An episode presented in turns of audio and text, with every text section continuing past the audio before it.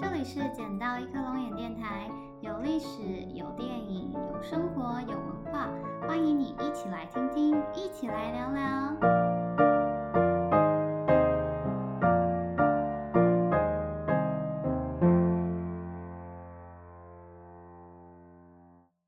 It's a beautiful day in this neighborhood, a beautiful day for neighbor.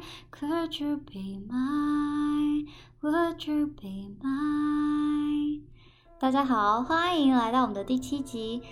上一集呢介绍了自闭症，这一集呢我们要介绍一位站在自闭症光谱另外一端的人物——罗杰先生 （Mr. Rogers）。那刚刚唱的歌呢，就是罗杰先生所主持的儿童节目《Mr. Rogers Neighborhood》的开场音乐。那也正是呢我们今天要介绍的电影《A Beautiful Day in the Neighborhood》，台湾翻作《知音时间》这部电影的主角之一。那罗杰先生呢，是美国著名的儿童节目《Mr. Rogers Neighborhood》的主持人。那这个节目呢，一共播出了八百九十五集，长达三十年以上，可说是陪着美国好几代的小朋友一起成长。那《知音时间》这部电影呢，描述一名与父亲关系常年破裂的记者，在采访罗杰先生的过程当中呢，重新与自己跟父亲和解的故事。那最后呢，他将自己透过这个系列所认识到的罗杰先生写成了一篇长篇报道，并刊载于一本知名的杂志上，成为当期的封面故事。那这部电影呢，改编于罗杰先生跟记者汤姆相识的真实故事，所以呢，这个片中的记者呢，跟罗杰先生一样，他们都是真实存在的。那电影中最后这篇报道呢，也是真实于一九八八年刊登于美国的《君子》杂志上。那标题呢是 “Can you say hero？”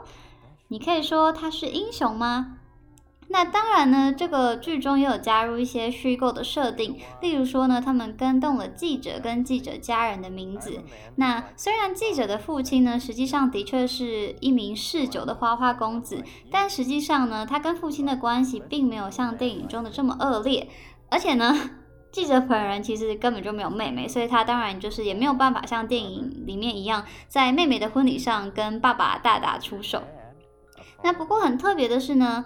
这部片的拍摄地点呢，选在当初罗杰先生制作儿童节目的摄影棚。那这个地点呢，在宾州的 Pittsburgh 这个城市。那包括片中出现的建筑物、摄影棚，甚至是拍摄的相机，都是当初 Mr. Rogers 拍摄节目的时候所真实使用过的。那其实我当初会看这出电影，完全是冲着汤姆汉克去看的。就是我看了海报，然后看了电影预告，其实也不太知道说这这部电影到底要演什么。我真的是完全没有做功课。那我当然也不认识这位。几乎全美国人都认识的罗杰先生，而且一开始看的时候觉得罗杰先生有一点诡异，就他从第一次见面开始就一直问记者非常非常多的问题，甚至是有一点私密的问题。嘿，来谈谈你小时候最喜欢的那个玩偶 Old Rabbit 吧，这种感觉。又或者呢，是会突然拿出他呃常常在节目中使用的布偶，然后对着记者说话这样子。那但是这个电影才开演大概半个多小时吧，我完全没有想到，我竟然就在一个莫名其妙的段落里面哭了，就完全不是一个任何很煽情或是感人的片段，所以我不知道我当时的心情就是有一种好像电影里面的罗杰先生真的是在跟你说话的感觉，那那个感觉是。很心安，好像你真的可以释放自己所有的情绪，而不必担心受到异样的眼光。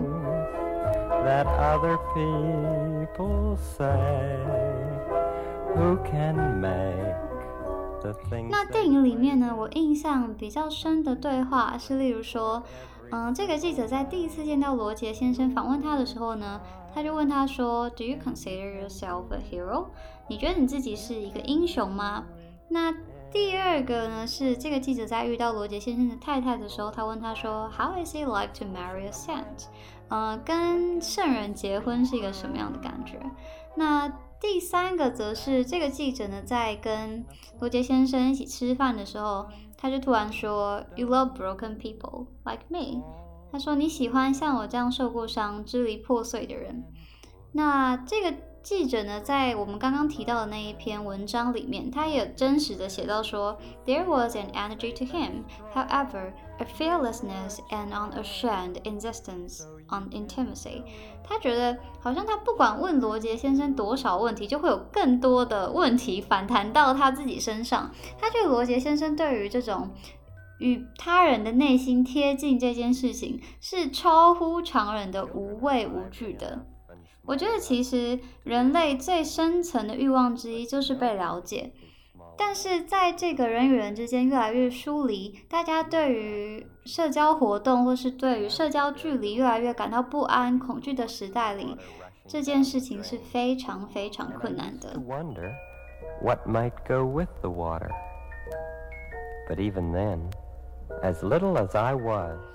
那真实世界中的罗杰先生呢，跟这个记者，这个记者本名呢叫做 Tom Junod，在访问之后呢，也成为了朋友。多年以来呢，一直都有书信往来。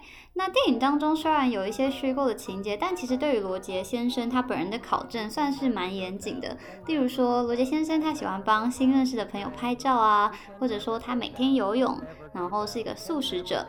并在某一期节目中收帐篷一直失败，这个画面也都有在电影里面出现。那罗杰先生在接受这个记者访问之前呢，其实真的有很多人建议他说不要接受这个恶名昭彰的记者的访问。那这个记者在电影一，那这个记者在电影里面一开始呢是一个有点愤世嫉俗的年轻人。那他当时在访问罗杰先生之前，他其实保持着一种哦，那我就要。他其实抱持着一种想要写出一些比较耸动的内幕，让大家觉得说，哎，其实你们以为这么好的罗杰先生，哎，其实是一个什么样什么样的人？但其实，在这个访问之后，我个人是觉得他也算是被罗杰先生感化了这样子。Never go down the drain. We talk about important things, don't we? You and I. We can even mention scary things, can't we? 那接下来呢，就让我们多认识一点 Mr. Rogers。那 Mr. Rogers 的本名呢叫做 Fred Rogers。那他出生于一九二八年的三月二十号，在二零零三年的时候因为胃癌过世，享年七十四岁。那我在很多 YouTube 上面的 Mr. Rogers 的影评下面都会看到，很多人会留言说 Mr. Rogers didn't die, God just needed a neighbor。罗杰先生他没有死，只是上帝需要一个邻居。我觉得从这句话可以看出来，Mr. Rogers 在美国人心中的地位是多么的神圣跟崇高。那罗杰先生呢？他在一开始的梦想呢，其实是成为一个牧师，但他后来呢，选择进入音乐学院就读，并在这时候认识了妻子 Joanne。那毕业之后呢，他进入电视圈工作，开始为许多节目进行幕后制作，包含配乐及道具。但他越在这个圈子里面打滚呢，他越理解到说，当时的电视节目并不符合他的价值观，也没有太多适合儿童观赏的节目。于是呢，他边工作边进修钻研儿童发展，而后呢，去了加拿大的多伦多，开始制作并担当主持他的第一个儿童节目。那一九六八年，他选择回到故乡宾州的 Pittsburgh，并开始了陪伴好几代美国人、好几百万美国人一起长大的 Mr. Rogers Neighborhood。那 Mr. Rogers 呢？他有个特点，就是他讲话非常非常的慢，因为他觉得小朋友呢需要更多时间去消化、吸收新的语言跟新的知识。那他说呢，他在摄影的时候会非常努力的看着摄影机，想象自己呢就正对着镜头前的每个小朋友说话。那我觉得这或许就是。我在电影院里面会无端哭泣的一个原因，那当然也是因为汤姆汉克的演技非常的好啦。Mr. Rogers 呢自己有曾经表示过呢，汤姆汉克是他最喜欢的演员之一。据说呢，他到电影院看了《阿甘正传》不下数十次。Nobody else but you and me 罗杰先生非常努力的想要传达给每一个孩子的就是，每一个你都是非常珍贵的。无论我们长到几岁，每个人的内心里永远都住着一个这样的孩子。他会害怕，会失去信心，会不知道方向，有不敢告诉别人的秘密，有羞于启齿的梦想，这些都是正常的，并且他希望在这个时候，他可以是那个愿意倾听、愿意陪伴、可以鼓励你的声音。我想到小说《姐妹》里的黑人保姆会抱着她照顾的最后一个小女孩，然后无数次的对她说：“You're smart, you're kind, you're important。”你很聪明，你很善良，你很重要。我觉得无论你是二十岁、三十岁、四十岁、五十岁、六十岁，甚至七十岁，我们都还是像这样，时不时的需要有人提醒我们：你很聪明，你很善良，你很重要。You never learn to feel by wearing gloves. You never learn to smile with just a frown. 那这么优质的电影呢，有一流的演员，又有奥斯卡提名，但很可惜的是呢，目前看起来好像没有计划要在台湾上映。不过呢，跟我上次介绍的《Harriet》哈利特一样，现在呢是在 YouTube 或是其他串流平台上面，你都可以付费收看这出电影。那希望大家呢务必要给这出。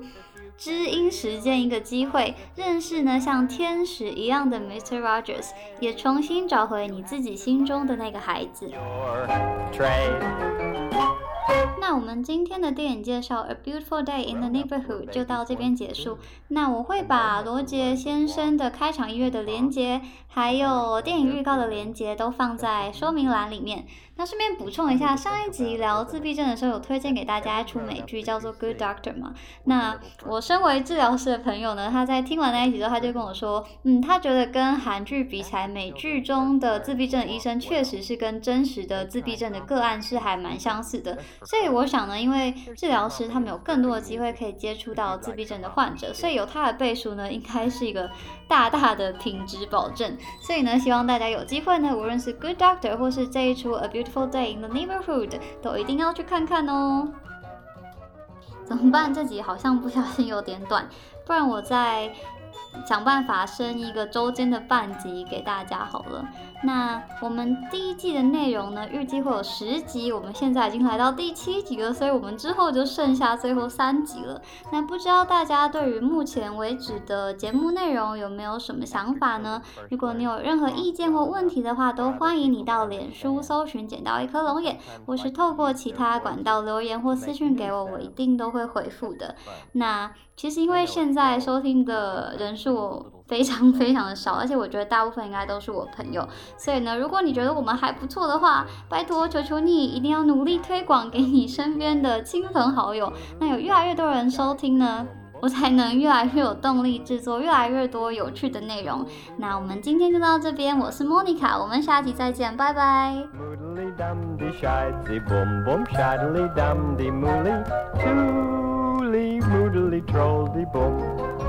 shidily, moodily, moodily, noodily, rudely, trolly, bum.